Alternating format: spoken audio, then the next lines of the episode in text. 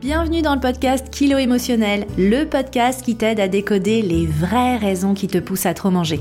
Je suis Johanna Verdi, coach de vie, auteur du guide Mon cahier Kilo émotionnel, créatrice du programme Déjeuner en paix et moi-même ancienne mangeuse compulsive. Si la nourriture te rend dingue, si tu te jettes sur la bouffe à la moindre contrariété, si tu rêves de perdre du poids mais que tu es incapable de tenir un régime plus de deux jours ou deux heures consécutives, tu es au bon endroit. Avec ce podcast, je vais te montrer comment sortir de l'obsession alimentaire et faire la paix avec ton assiette et ta balance pour que tu puisses enfin consacrer ton énergie à ce qui compte vraiment. Hello et bienvenue dans ce nouvel épisode. Alors pour commencer, j'ai une question pour toi. Est-ce que tu es du genre à faire attention à ce que tu manges quand tu es avec du monde, mais tu te jettes sur la nourriture dès que tu es seul hein, Tu sais, quand tu rentres du boulot, le soir, sur le chemin du retour, dans la voiture ou aussi à la maison quand tu es toute seule et que tout le monde est couché et que surtout personne ne peut te voir. Parce qu'on fait un mauvais raccourci en pensant que manger sain, c'est choisir le midi le pokéball au saumon, la salade au poulet ou la fameuse assiette poisson riz brocoli à la cantine. Mais on va pas se mentir. Si tu dévores une demi-baguette, un paquet de chips XXL ou une tablette de chocolat le soir en rentrant, il y a vraiment quelque chose qui ne va pas, quelque chose de plus profond dont on doit parler. Alors, si tu te reconnais et que tu manges en cachette, l'épisode d'aujourd'hui est pour toi. Parce que cet acte en apparence anodin est lourd de conséquences dont tu n'as pas forcément conscience. Dans l'épisode du jour, je vais t'expliquer comment ce réflexe s'invite dans ta vie, même à des moments où tu n'y prêtes pas forcément attention, on va décrypter ce que ce besoin de manger en cachette dit de toi et de ton histoire, et on va aussi identifier les conséquences sur ton estime et sur tes compulsions alimentaires. Et je t'invite vraiment à rester jusqu'à la fin de l'épisode car je partagerai un outil puissant qui va t'aider à faire évoluer ce comportement toxique. Pour commencer, manger en cachette, ça veut dire quoi exactement? Ça se manifeste comment? Alors, sauf erreur de ma part, à mon avis, tu ne manges pas en cachette tes brocolis, hein. Soyons clairs, manger en cachette, c'est associé aux aliments réconfort. On se cache pour manger les aliments interdits, les aliments réconfort, les aliments doudous. Et d'ailleurs, je t'invite à aller écouter l'épisode 3 du podcast sur le sujet des aliments doudous si tu ne l'as pas déjà fait. En général, ce qui se passe, c'est que tu manges bien en journée et généralement bien le midi en semaine. Et quand je dis bien, ça veut dire quoi? Ça veut dire en respectant un certain nombre de règles que tu as entendues ou euh, que tu t'es toi-même imposé. Hein, ça peut être tu suis euh, le programme White Watchers et tu comptes les points, euh, tu suis un programme alimentaire, tu dois faire certains choix, je sais pas moi, des, des aliments à index glycémique bas, des aliments faibles en calories, ou alors tu suis simplement les recommandations des autorités de santé éviter les aliments gras, salés, sucrés. Résultat, tu manges avec ton cerveau et les règles établies par ton cerveau. Par exemple, quand tu cherches à manger pas trop gras, bah, tu vas éviter les fritures. Pas trop riche, tu vas éviter les glucides. Pas trop sucré, tu vas t'interdire les desserts sucrés. Bon, la salade de fruits et le fromage blanc avec son coulis, c'est toujours toléré. Mais le soir, quand tu rentres du travail, ou alors quand tout le monde est couché, c'est une toute autre histoire. C'est comme si ton cerveau avait besoin de se mettre sur off. Ou alors, d'une certaine façon, tu as besoin de mettre ton cerveau sur off. Et c'est une toute autre facette de toi qui prend le dessus. Et c'est un vrai conflit intérieur qui se met en place dans ces moments-là. Parce qu'une partie de toi veut à tout prix dévorer les aliments interdits. Mais qu'une autre partie de toi voudrait être capable de suivre les règles. D'ailleurs, tu es peut-être perfectionniste, soucieuse du moindre détail, dans la vie, tu as besoin de contrôler les choses et tout doit se passer exactement comme tu l'as prévu. Alors quand tu as une envie de chips, de chocolat, de fromage qui n'est pas dans le programme et que tu ne contrôles pas, c'est totalement inacceptable. Hors de question que les autres te voient craquer, tu as trop peur de leur regard et surtout de ton propre jugement sur toi-même. Alors tu te caches, honteuse de ne pas avoir été capable de mater la bête qui sommeille en toi. Résultat, tu finis par manger, mais comme tu as tout fait pour te déconnecter de tes envies, de ces pulsions en toi, eh bien tu te juges. Tu es une mauvaise fille, tu craques encore une fois. Et cette honte et cette culpabilité se traduisent par le fait de manger en cachette. D'une certaine façon, tu n'assumes pas tes actes, Tu te fais trop honte. Comme si tu te disais non, ce n'est pas moi, je ne connais pas cette personne. Mais cette autre toi, tu la vis, tu la sens. Cette autre partie de toi, tu n'arrives pas à la contrôler. Cette autre partie de toi, tu aimerais la contrôler. Cette autre partie de toi, elle te fait honte. Hors de question que les autres, que ce soit ton conjoint, tes collègues, tes enfants, tes parents, tes proches, voient cette autre partie de toi. Tu préfères la cacher. Et au fond de toi, tu penses que c'est un mécanisme d'auto-sabotage. En réalité, c'est un mécanisme de protection. Parce que manger en cachette, ça dit beaucoup sur nous et sur notre histoire. Ce problème, il remonte souvent à loin, généralement à l'enfance ou à l'adolescence. Peut-être qu'on t'a mise au régime jeune, trop jeune, parfois à 5, 6, 8 ou 10 ans. C'est peut-être parti d'une recommandation du médecin de famille, de l'infirmière scolaire, ou alors simplement de l'obsession de ta mère pour la minceur. Certains adultes t'ont peut-être mis la pression dès le plus jeune âge sur ton poids, ton apparence et la nécessité de contrôler le contenu de ton assiette. C'était peut-être aussi ton propre souhait, suite à des moqueries ou du harcèlement de la part des camarades de classe au sujet de ton poids. Du coup, tu as encapsulé le message que pour être aimé, tu ne pouvais pas être grosse, tu devais changer, tu devais maigrir. S'en suivent généralement les premières expériences douloureuses des régimes et de la restriction. Tu te retrouves à table avec le reste de ta famille et tes frères et sœurs ne mangent pas la même chose que toi. Eux, ils ont des pâtes et toi, t'as des haricots verts. Tes parents surveillent ton assiette. Ta mère te dit T'es sûr que tu vas en reprendre? Fais attention, on grossit vite dans la famille. Ah, tu as bien assez mangé.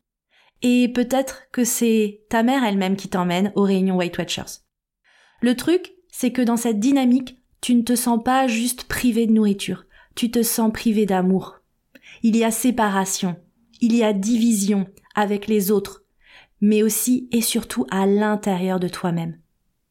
Parce que toi, de ton côté, tu as pris l'habitude très tôt de te rebeller en mangeant en cachette. Des bonbons sur le chemin de l'école, des gâteaux et des chips que tu achètes ou que tu piques en secret dans les placards pour les dévorer dans le cocon protecteur et discret de ta chambre. Et évidemment, à chaque fois, tu fais attention à soigneusement faire disparaître les emballages. Personne ne doit savoir. Tu donnerais tout pour satisfaire les souhaits de tes proches, être aimé, validé, être la bonne petite fille qu'on attend de toi. Tu ne veux pas décevoir. Ton poids cristallise tellement d'attention. Et du coup, même si tu as le ventre bien plein de toute cette nourriture que tu viens de manger en cachette, eh ben tu vas descendre, rejoindre la table familiale et manger le repas sain préparé par ta famille. Tu fais comme si de rien n'était et tu continues de sourire malgré l'immense tourment intérieur que tu vis. Les conséquences, elles sont énormes parce que c'est vraiment un schéma que tu as intégré et que tu continues de reproduire aujourd'hui. Hein, ta famille part faire une course sans toi. Ah, enfin, tu es libre de pouvoir te jeter sur la nourriture et faire une compulsion. C'est comme un élastique sur lequel on a tellement, tellement tiré. Ah, on peut enfin le laisser craquer. Mais avant que ta famille revienne, tu vas encore une fois soigneusement effacer les traces, faire disparaître tous les emballages. Et c'est pareil dans le boulot, surtout si tu affiches un certain surpoids. Tu ne veux pas que ta gourmandise soit assimilée à de la gloutonnerie et tu préfères ne pas toucher aux viennoiseries, aux chips ou aux gâteaux pendant les célébrations ou les pots de départ. Mais dès que la fête est finie, enfin, tu peux errer dans les kitchenettes et te remplir avec les restes, même si souvent ce qu'il reste n'est pas forcément ce que tu aurais choisi initialement sur le buffet. Et ça devient encore plus compliqué quand tu partages avec tes proches ton insatisfaction par rapport à ton corps et ton envie de maigrir. Moi, à titre personnel, je l'ai vécu avec mon conjoint à l'époque. J'en parle d'ailleurs dans l'épisode numéro 1 où je raconte mon histoire. Quand tes proches savent que tu veux maigrir, quand tes proches savent que tu détestes ton corps et que tu veux changer, que parfois même tu leur as demandé de l'aide, ben en fait, ils sont sur ton dos.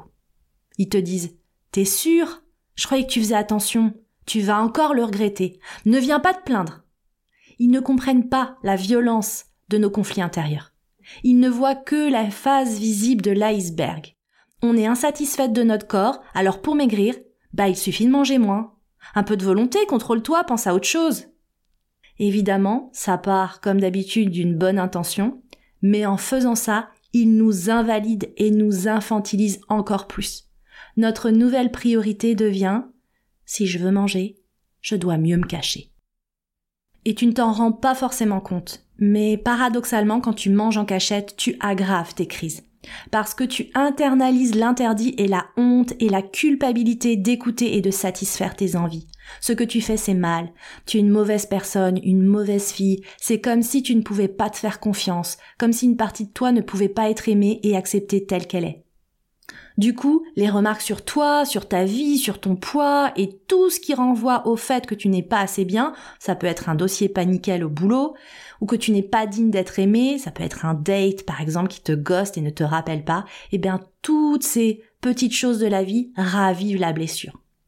Et toi, tu as appris à manger pour consoler cette partie de toi blessée mais à le faire en cachette pour que personne ne sache. Car tu penses que tu dois enfouir qui tu es vraiment. Cette facette de toi qui mange, tu en as tellement honte. Et la conséquence aussi, c'est que manger en cachette, ça te rend encore plus insatiable. Parce qu'il y a ce sentiment d'urgence, de danger. Il faut faire vite, vite, vite, de peur d'être vu et jugé. Et tant qu'à faire, on mange le plus possible, car on ne sait pas quand la prochaine occasion se présentera. D'une certaine façon, on crée soi-même les conditions d'un repas du condamné. On active aussi le mécanisme du foutu pour foutu. Bon, la journée est foutue, alors foutu pour foutu, j'y vais à fond, je reprendrai le régime demain. Dans ces moments-là, c'est un peu comme si tu faisais exploser une canalisation d'évacuation. Hein, désolé d'être familière, mais d'un coup, t'as tout le bouchon de merde qui explose. C'est un vrai tsunami. Et avec tout le narratif intérieur toxique qui l'accompagne. Hein, t'as pas le droit de manger, t'as pas le droit de parler, t'as pas le droit de dire ce que tu penses, tu peux pas dire non, tu peux pas être celle que tu es. T'es vraiment moche, grosse, nulle et sans volonté. Ma pauvre fille. Et dans ces moments-là, tu ne t'écoutes pas, tu t'anesthésies, tu t'abandonnes, tu manges vite, tu manges beaucoup. Paradoxalement, quand tu manges en cachette, c'est comme si, ben, tout ça, ça n'existait pas. Ben ouais, au moment de craquer, t'es tellement envahi par la honte et la culpabilité que tu te caches, parce que vraiment d'une certaine façon, ces chips avalés derrière la porte du placard ou ce fromage englouti devant la porte du frigo ouverte, bah ça ne compte pas. D'ailleurs, on serait bien incapable de dire exactement ce qu'on a mangé. Deux, trois, quatre, huit pains au lait? Combien de tranches de brioche? Combien de Kinder Bueno? Impossible de compter les points, impossible de compter les calories, et au fond, ça nous arrange. Ben ouais, cette nourriture avalée à la va-vite devant la porte du placard ou du frigo ouverte, ça n'existe pas pour notre cerveau. Et c'est un mécanisme d'ailleurs qu'on retrouve souvent aussi quand on est en voyage. Moi, j'avais vraiment ce truc avec les gares, les aéroports et les stations-service, comme si quand j'étais loin de la maison, ça ne comptait pas. Je prétextais une pause pipi pour aller acheter des barres au chocolat, au lait, aux noisettes, mes préférés, et les engloutir avant de reprendre la route. Ça n'avait pas existé. Et puis en plus, on passe Queen dans l'art d'effacer les traces. Il n'y a pas un emballage qui traîne, il n'y a pas une miette quand nos proches reviennent. Et ce qui est quand même fou, je m'en souviens très bien, moi, c'est que parfois il m'arrivait même de me forcer à finir un paquet de gâteaux ou une tablette de chocolat jusqu'à l'écœurement, juste pour ne pas laisser un paquet presque vide, pour ne pas laisser de traces. Parce que finalement, c'est plus facile de faire disparaître un paquet vraiment vide. Et après ça, tu vas te brosser les dents, prendre une douche, te recoiffer, tu repasses à table pour le dîner comme si de rien n'était. Vraiment, c'est comme si rien ne s'était passé. Et en faisant cela, tu contribues à cultiver la honte et l'interdit. Et évidemment, le fait de te forcer à remanger au repas suivant pour que personne ne se doute de rien, ça te fait consommer beaucoup plus de nourriture que ce dont ton corps a besoin. Et au final, tu t'enfermes un peu plus dans cette spirale infernale. Mais au fur et à mesure des mois et des années, bah, évidemment, ta balance, elle te rappelle à la réalité. Et toi, tu commences à te demander quoi faire pour perdre ce poids. Et tu penses à tort que la solution, c'est de te réinscrire à Weight Watchers, parce que cette fois-ci, ce sera différent.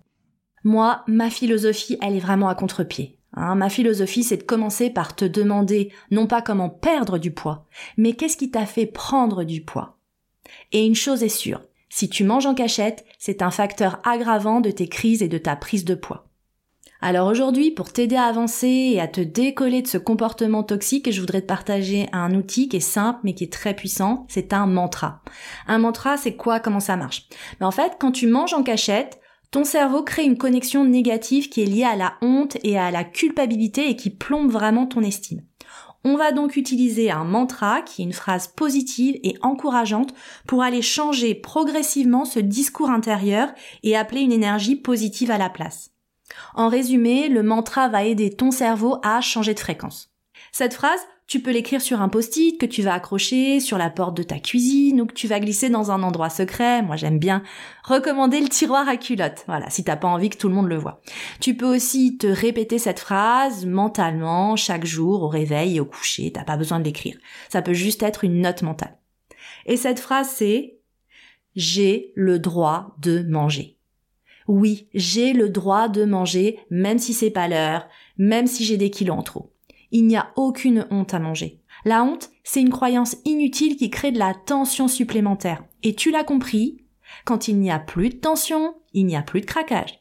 Et quand il n'y a plus de craquage, le corps retrouve son équilibre par lui-même. Si un jour tu décides de travailler avec moi, tu verras que cette phrase j'ai le droit de manger, c'est aussi et surtout un miroir. D'autres phrases que tu as aussi besoin d'ancrer, comme j'ai le droit de vivre, j'ai le droit de m'exprimer. J'ai le droit de dire non. J'ai le droit de suivre mon intuition. J'ai le droit de vivre des expériences. J'ai le droit de créer. J'ai le droit d'entreprendre. Bref, j'ai le droit d'exister. N'attends pas qu'on te donne ce droit. Ce droit, tu es né avec. Et si tu écoutes ce podcast, c'est peut-être simplement un signe que ce droit, il est temps de le réclamer. Voilà, j'espère que tu as aimé cet épisode et que j'ai réussi à planter ces pistes de réflexion dans ton esprit comme de futures graines d'une relation apaisée avec la nourriture. Tu as aimé cet épisode? Tu trouves ce podcast utile? Alors viens me laisser des étoiles et des commentaires pour soutenir mon travail. Parce qu'on ne s'en rend pas forcément compte, mais derrière ces 15-20 minutes d'épisode, il y a une journée entière d'écriture, d'enregistrement et de montage. J'ai hâte de te retrouver dans le prochain épisode. On ira explorer quel type de mangeuse compulsive tu es. Je t'expliquerai comment faire le diagnostic de ta relation à la nourriture. On ira explorer les différents profils de mangeuse émotionnelle compulsive et je t'aiderai à identifier le tien. Et enfin, tu découvriras les trois grandes phases dont on ne t'a jamais parlé, par lesquelles tu vas devoir passer pour trouver la sérénité alimentaire. Je te remercie pour ta présence et je te donne rendez-vous au prochain épisode.